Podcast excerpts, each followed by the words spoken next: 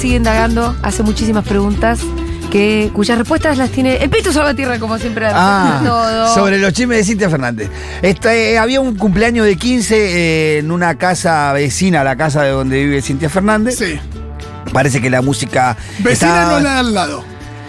Era vecina, por porque medio, parece que hay una casa de por medio. Hay una versión que dice que es la vecina contigua y hay otra versión que dice que hay casa de por medio. No Así debe que- ser muy difícil de Sí, bueno, pero no, no sabemos. Bueno, sí, eh, para. así, así está el periodismo.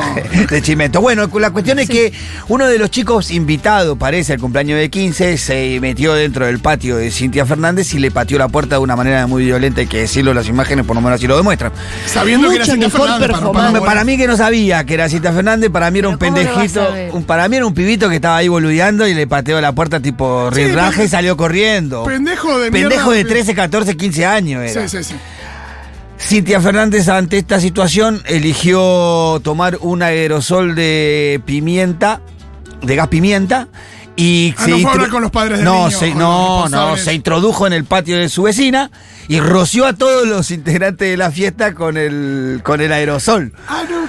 A lo cual sale la No, compañera. pero además yo quiero aclarar, por si Sí. alguien no sabe, el gas pimienta Es tremendo. duele mucho, puede, ge- puede causar daño. Si tenés alguna fer- enfermedad pulmonar te puede causar muchas complicaciones. Sí, complicaciones reales serias. Bueno. Pero roció a mucha gente. Sí, Eh, la, la, cumpleañe- fiesta entera. la cumpleañera sale, la encuentra a Cintia Fernández en el patio de su casa y le pregunta qué pasa. Y dice: me, me- me patearon la puerta, uno de tus invitados. Acto seguido, ya se da vuelta y ve salir a todos sus amigos, a muchos de sus amigos, llorando, medio como con arcadas por el gas pimienta que había echado. Y le pregunta: ¿Vos le echaste gas pimienta? ¿Y qué querés que haga? Le hizo Cintia García. Ante. eh, eh, Cintia eh, García, me eh. Cintia Hay García, que- perdón, sí, Cintia Fernández. Hay que, mm, hay que ver que ella tiene gas pimienta en la casa. Claro. Sí, Sí, sí. bueno. Uno de los chicos que se estaba yendo de la Prefiero fiesta. eso que una taser. Pero pará, no, te- no termina ahí, no termina ahí. Uno de los chicos cuando están saliendo dice que le dice, vamos a volver, todos llorando. A lo cual Cintia Ah, a agarró la- y... a- a forma, en forma de venganza. Sí, alguno de los chicos le dijo así, vamos a volver. ah, y, dijiste Cin- esa frase y me... y Cintia agarró y le, le roció toda la cara a este chico. ¿Otra con- vez? Con pimienta, peor. No, sí. puta. Ahí, automáticamente ¡A lo un roció todo. chico! Vamos a volver, Sí. ¡fra! Y ahí le roció todo con pimienta Para y mí se fue a su porque casa. pensó que era "Oh, vamos a volver. Ese era.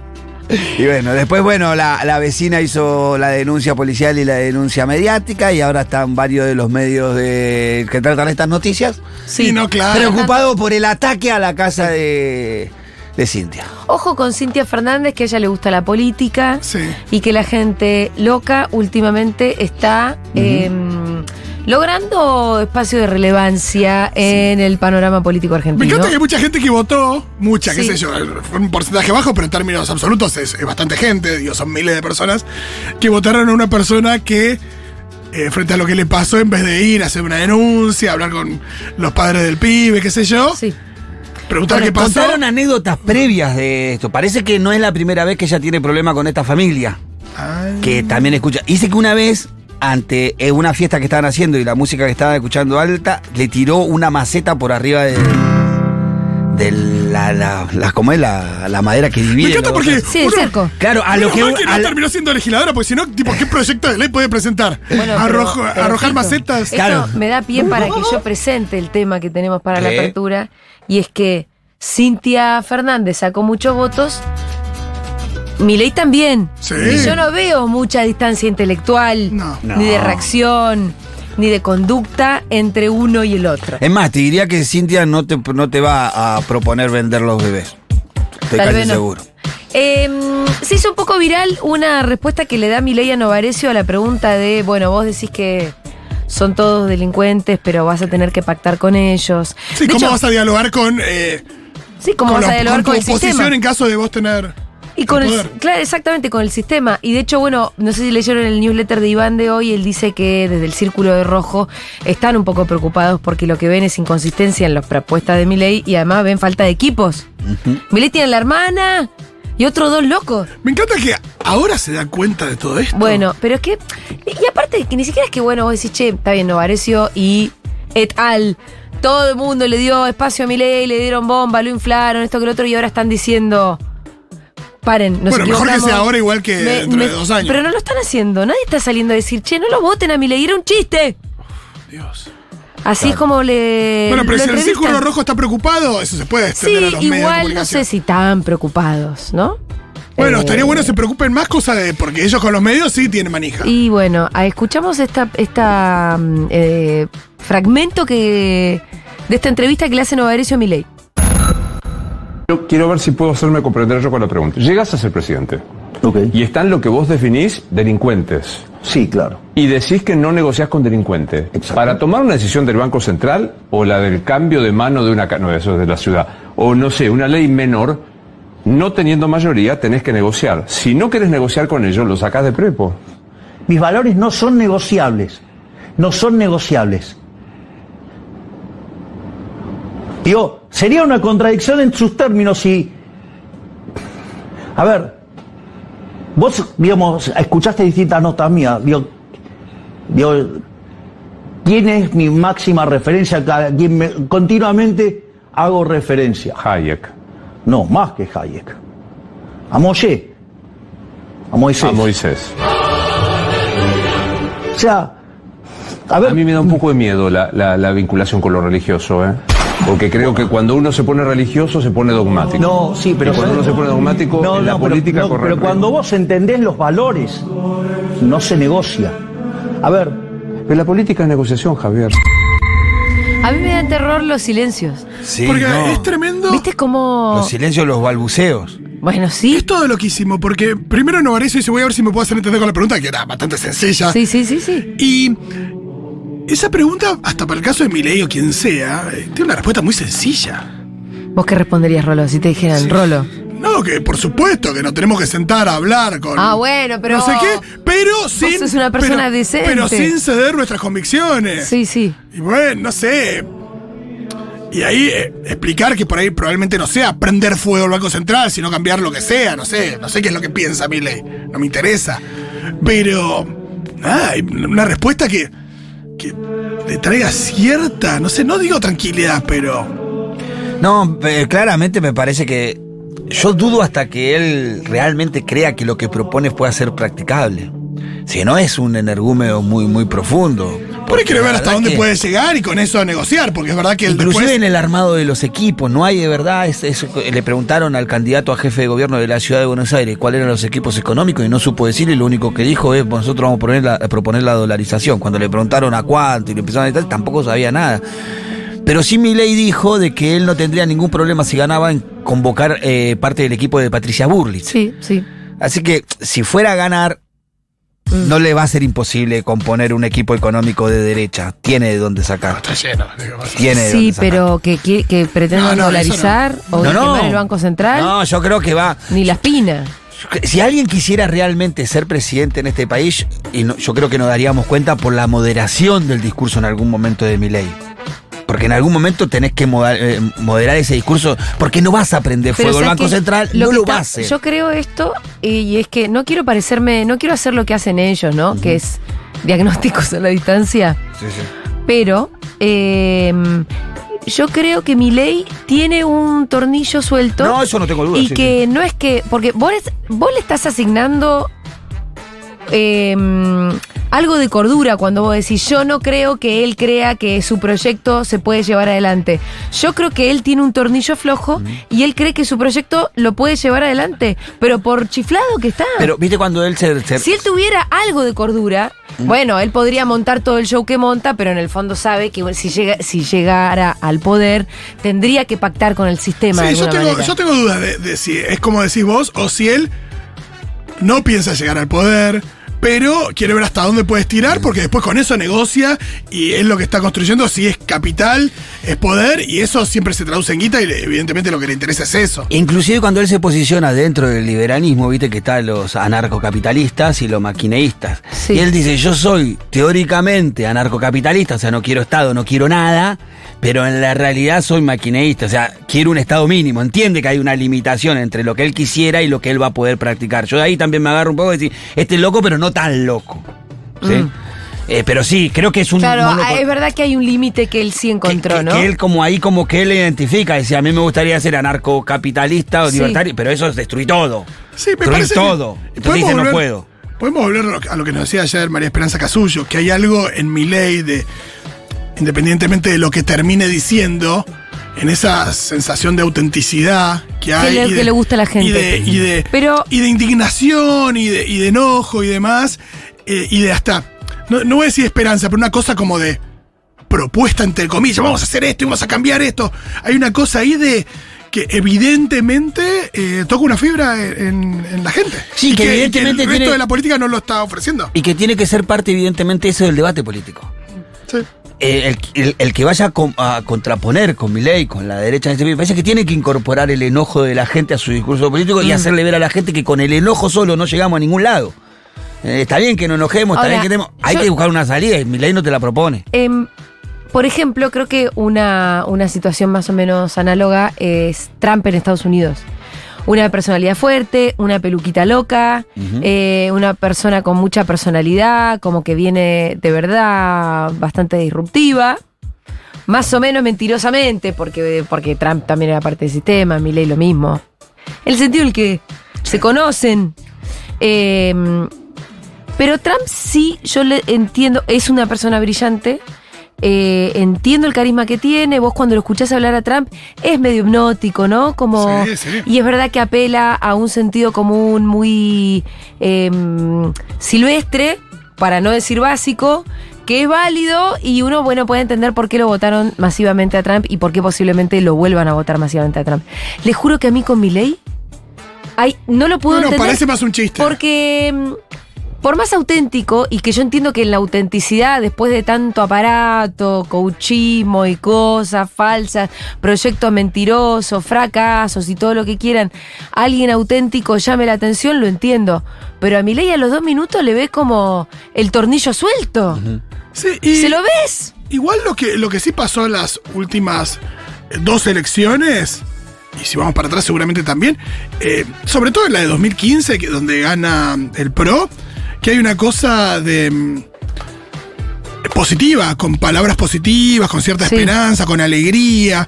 Eh, yo no sé cómo van a hacer la campaña este año, eh, Bullrich o Larreta, Pero, pero, se ve que eso ya pasó. pero pasó, el discurso es otro y demás. No sé si No más globos. por eso no sé si lo que hacía Mella eh, o lo que tocó una fibra en 2015 ahora no la toca, pero ayer cuando María Esperanza nos decía que el, el- el ganador en Neuquén tenía este un discurso Sí. como, como más positivo, Sí, alegre sí. y demás, eh, me llamó la atención, porque eso hoy no está en la... mm, No, Sí, no está. me parece que no, cuando en el mapa nacional eh, no está porque vos tenés al, al frente de todos peleándose, todo sufrido, todo se sufre, se sufre gobernar, se sufre gobernar. El, el Juntos por el Cambio más o menos parecido, no la están pasando bien, se están matando entre ellos con toda. Y Milei muy, muy violento, muy violento. No hay nada de disfrute eh, por parte de nadie. Incluso vieron que si alguien siempre disfrutó la política, yo ahora estoy leyendo el libro de Diego Genud eh, sobre masa, que llama la revista El Poder. De hecho, mañana va a venir de invitado para hablar sobre masa. Estoy como muy metida en el libro. Y Massa es un chabón que hace política desde los 15, disfrutando cada minuto. De hecho, te das cuenta, si vos te- tratás de rememorar y pensar en Massa cada vez que llegaba a un nuevo lugar de poder, no, esa sonrisa, esa ¿no? sonrisita, sí, sí. Que La sonrisa y que ver siempre que- fue meme, ¿no? Bueno, ahora a Massa no le ves sonrisa hace tiempo. Y no tiene por qué sonreír, ¿no? Pero es loco porque. Sí, quizás, quizás eh, también por una cuestión de, de- de cómo posicionarse frente a la tarea que hoy le toca. Me parece que no Massa no podría hacer chistecitos en la radio, estar No, como no, ni- no puede y demás ni un porque, segundo. porque es muy fácil con eso prenderlo fuego. eh, sí, totalmente, pero también. eh, me parece que no es solo una postura. Ajá, que, es de que verdad algo que, le está- sintiendo, que sí, lo- sí. que lo- es algo que está sintiendo. Y que por ahí, por ahí estamos todos un poco sintiendo algo parecido, ¿no? Hay un contexto de incertidumbre. Para nosotros que somos gente más progresista, de izquierda, o llámense como quieran, la posibilidad de un gobierno de Bullrich o de Milley o de Larreta nos resulta aterradora, nos resulta un contexto, bueno, sumamente desagradable y no solamente por- porque nos resulta una catástrofe colectiva. Eh, y hay como todo un gran descontento del que todos estamos formando parte, me parece. Sí. Sí, me parece que el clima. Bueno, y eso explica un poco la, la irrupción de tipos como, como Sí. Milei, que es muy violento. Yo Que recuerdo una imagen. Yo recuerdo una imagen que creo que, no sé si era con Siete Casas o Mauro Federico en un programa de televisión, en donde se pone a debatir Milei y en un momento, como se queda sin argumentos, se levanta y le mete una patada. Es increíble. Al aire, en vivo. Este señor tendría que haber salido de la O sea, política con eso. Y, Listo. y no, no lo están poniendo mucho, que yo- seguro que en la campaña lo vamos, lo vamos a recuperar ese video, pero muestra la violencia, la misoginia que tiene, que tiene Milei, ¿no? Me parece que sí, es un tipo nocivo para la política y encuentra cabida en el descontento. Hace algún tiempito se acuerdan que votó en contra de un proyecto de detección temprana de las cardiopatías congénitas. Él votó en contra, creo que fue el único. Eh, así ¿Viste lo que argumentó? Cuando le preguntan, así contestó.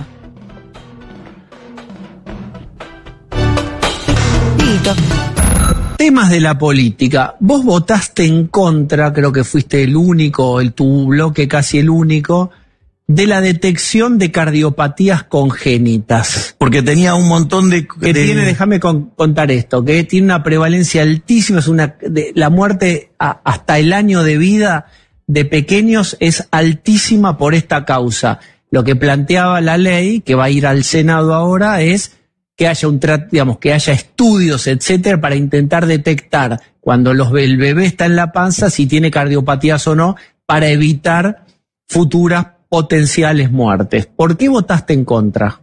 Porque implicaba más presencia del Estado interfiriendo en la vida de los, de los, de los individuos. Y además implicaba más gasto, o sea, eso no funciona así. Pero esta ley, esta en particular, que tiene una prevalencia en fallecimiento de bebés hasta un año. nosotros votamos en, en función del, del ideario liberal. Bueno, esto es realmente es como llevar al extremo máximo eso que decíamos, hasta dónde Milei piensa que puede llevar su teoría loca de cero estado, hasta dónde la puede llevar. Acá, cuando le tocó votar en contra de una ley que planteaba la detección temprana de cardiopatías congénitas, él dijo no, más estado no. Ahora, la gran contradicción es cuando el chabón va a Ushuaia, donde la mitad de la gente son empleados estatales y la otra mitad de la gente trabaja en alguna fábrica muy subsidiada por el Estado. Eh, y el chabón es absolutamente ovacionado. Uno dice, pero la gente no está, no sabe. Capaz que la gente no sabe, no lo sé. Estaba en la mesa del señor Gaby Suet ya con nosotros. ¿Cómo estás, Gaby? ¿Cómo va? Bueno. Gaby hoy vino a reemplazar a Iván, pero te, te metiste, te, te invitamos un poquito al bloque de hablar sobre mi ley un Bien, poco. sí, está bien. sí. No haciéndonos los tontos. Lo que hablábamos fuera del aire con Fito, porque viste que se viralizó un poquito un pedazo de la nota de Novarecio a Milei, que Sí. Milei le contesta con unos silencios. que yo pienso que, que yo pienso que Milei tiene un tornillo zafado, es mi diagnóstico que puedo hacer a lo, a lo, a lo Sí, Nelson Castro, sí, pero la verdad sí. que creo que sí. Em, Fito me decía, ahora los medios que son los que lo pusieron, le dieron bomba, le dieron, so- le dieron horas, lo, ahora se hacen los boludos. Eh, veo que lo siguen invitando. Hay algunos que vos decís, che, ya están alertados que mi ley es un peligro real para la democracia y sin embargo lo siguen invitando. Mm. ¿Para vos qué les Bueno. pasa a tus colegas? Son tus colegas, Gaby, ¿eh? Sí, sí, además es un canal en el que trabajé, donde va más habitualmente. La Nación Más. Sí, Viviana Canosa. sí, sí, es también amiga. Es, es un peligro, ¿no? Ella misma. Claro, y sí, sí, es una de las figuras del canal. Sí. claro. Sí. Pero además, ella, eh, Milei le ha dicho que le gustaría que ella fuera candidata en su fuerza. Sí. Hay algo ahí. Creo que Milei debe dar mucho rating. Sí, pero qué irresponsabilidad, ¿no? Como ser eh, un comunicador social y llamar a alguien solamente porque da rating. Yo lo entiendo al principio. Además uno sabe muchas veces cómo funciona. El productor invita al que te va Sí. y se ve que Milei iba. Mm. Pero ahora que ya es un candidato con chances serias de ganar, no solamente de tener una buena cantidad de votos, sino de, qué sé yo, entrar en una segunda vuelta y andás a ver lo que pasa. Mm.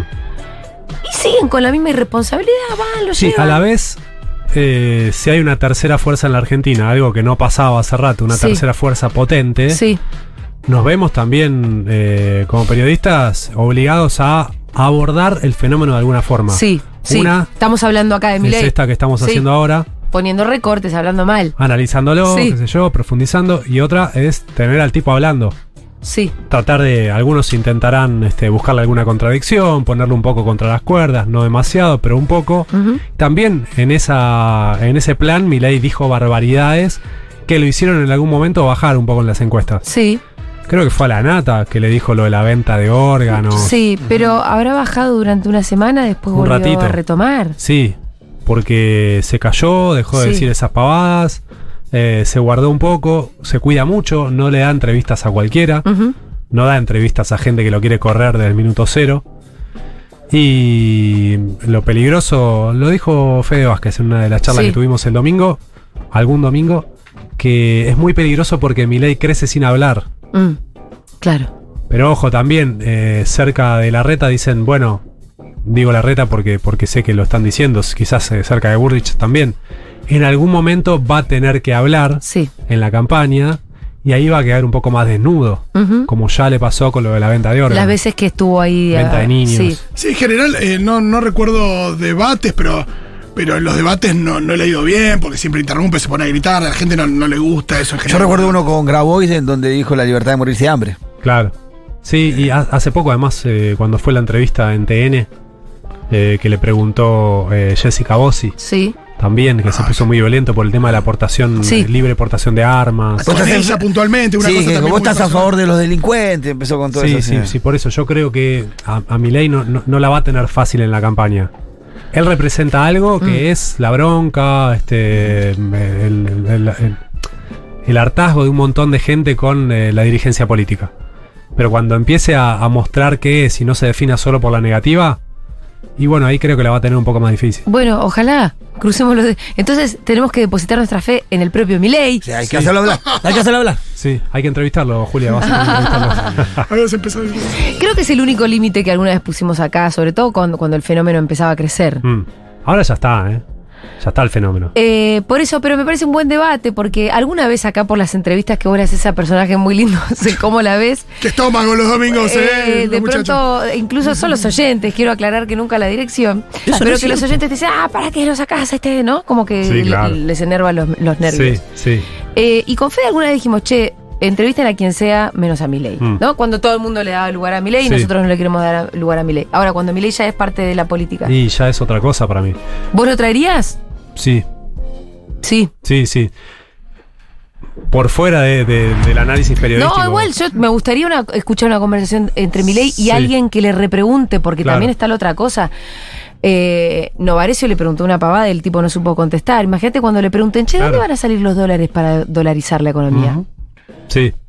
Y por fuera, digo, esto es un comentario al margen, pero no hay nada que mida tanto a nivel rating como los libertarios. Sí. Generan una especie de fascinación. Es increíble. Porque loco. Maslatón, bueno, con Maslatón, sí te pasó. eh, Maratón es en- más, en más de- peligroso para mí que Milei. En los videos de YouTube que hacemos de la charla de los domingos, ninguno mide como Malatón. No, no, totalmente. Sí. Arrasa Malatón. Eh, Malatón. Ahora, es Malatón- seductor encima, tipo. Sí, y- pero es una. Yo quiero destacar algo de Maslatón. Que ¿Es amigo Maslatón, usted, no? Sí, es Sí, amigo. Pero es peligroso. Yo Pero- le digo a él en la cara, por eso lo puedo decir acá. Vos sos más peligroso que Milei. Malatón no nos quiere matar. No, Malatón es un tipo democrático. Se encuentra él mismo. Dentro de los límites Sí. democráticos. Está en lo- se, eh, se entiende dentro de los marcos del juego democrático. ¿Qué, es Eh, ese, ¿Qué es ese límite? Que él te- y- Digo, y- si y vos estás ahí es dentro de la donde- democracia. Pero lo que pasa es que mi ley está muy. No, que no, está por un eso, Milei está afuera. recontra corrido, por eso. Bueno, eh, eh, Malatón es, eh, eh, como es antigolpe, antigolpista. Sí, sí, o es sea, crítico de- Es crítico de la dictadura de militar, de, los dictadura. golpes militares, la dictadura. Es Sí. un actor de la política de derecha, de derecha tradicional. Pero creo que a diferencia de Milei, Milei te viene con los tapones de punta, te muestra su agresividad, su violencia. Este no te la muestra, pero en definitiva, la idea económica es la misma. Sí, pero, pero con ¿Qué una diferencia te es. mata? Pero con la diferencia de que no nos quieren matar. Y, y- claro, y creo eh. que no es menor esto, porque, por- porque digo, no nos quieren matar, parece decir que estoy diciendo un chiste. No es un No, chiste. no.